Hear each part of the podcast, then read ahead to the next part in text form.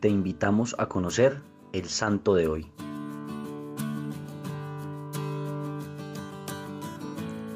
Hoy celebramos la fiesta de San Egesipo, judío de nacimiento, convertido al cristianismo. Vivió en Roma durante 20 años, desde el pontificado de San Aniceto hasta el de San Eleuterio. Era un hombre con gran celo apostólico y humilde. Escribió una historia de los hechos eclesiásticos, desde la pasión del Señor hasta su tiempo. Eusebio, entre otros historiadores, citaban mucho esta obra.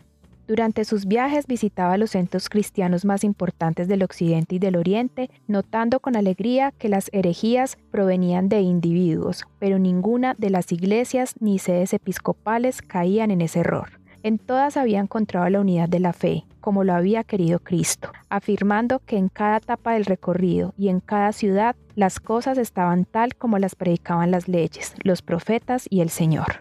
El año 177 volvió al oriente, donde murió muy anciano, probablemente en Jerusalén. Actualmente se considera a San Egesipo como el padre de la historia de la Iglesia.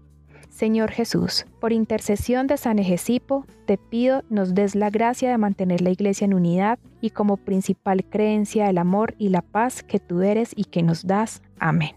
Cristo Rey nuestro, venga tu reino.